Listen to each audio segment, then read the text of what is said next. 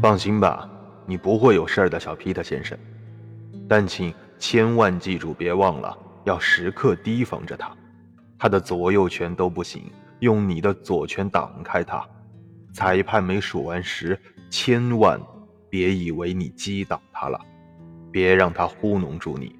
那个狡猾的家伙会让你以为他情况不行了，千万千万别靠近他，别跟他打近身。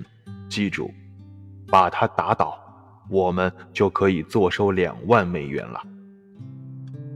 唐斯在讲这番教诲的每一个字时，都打出手势来示范。看来他是三个人中神经最紧张的了。你说什么？你刚才是说坐收两万美元，阿里克。然而我并不认为拳击手能得到这么高的份额。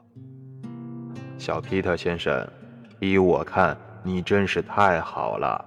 不过说真的，你一定要请记住，别靠近他，千万别让他愚弄你。一有机会就狠狠揍他，千万别上了那家伙的当。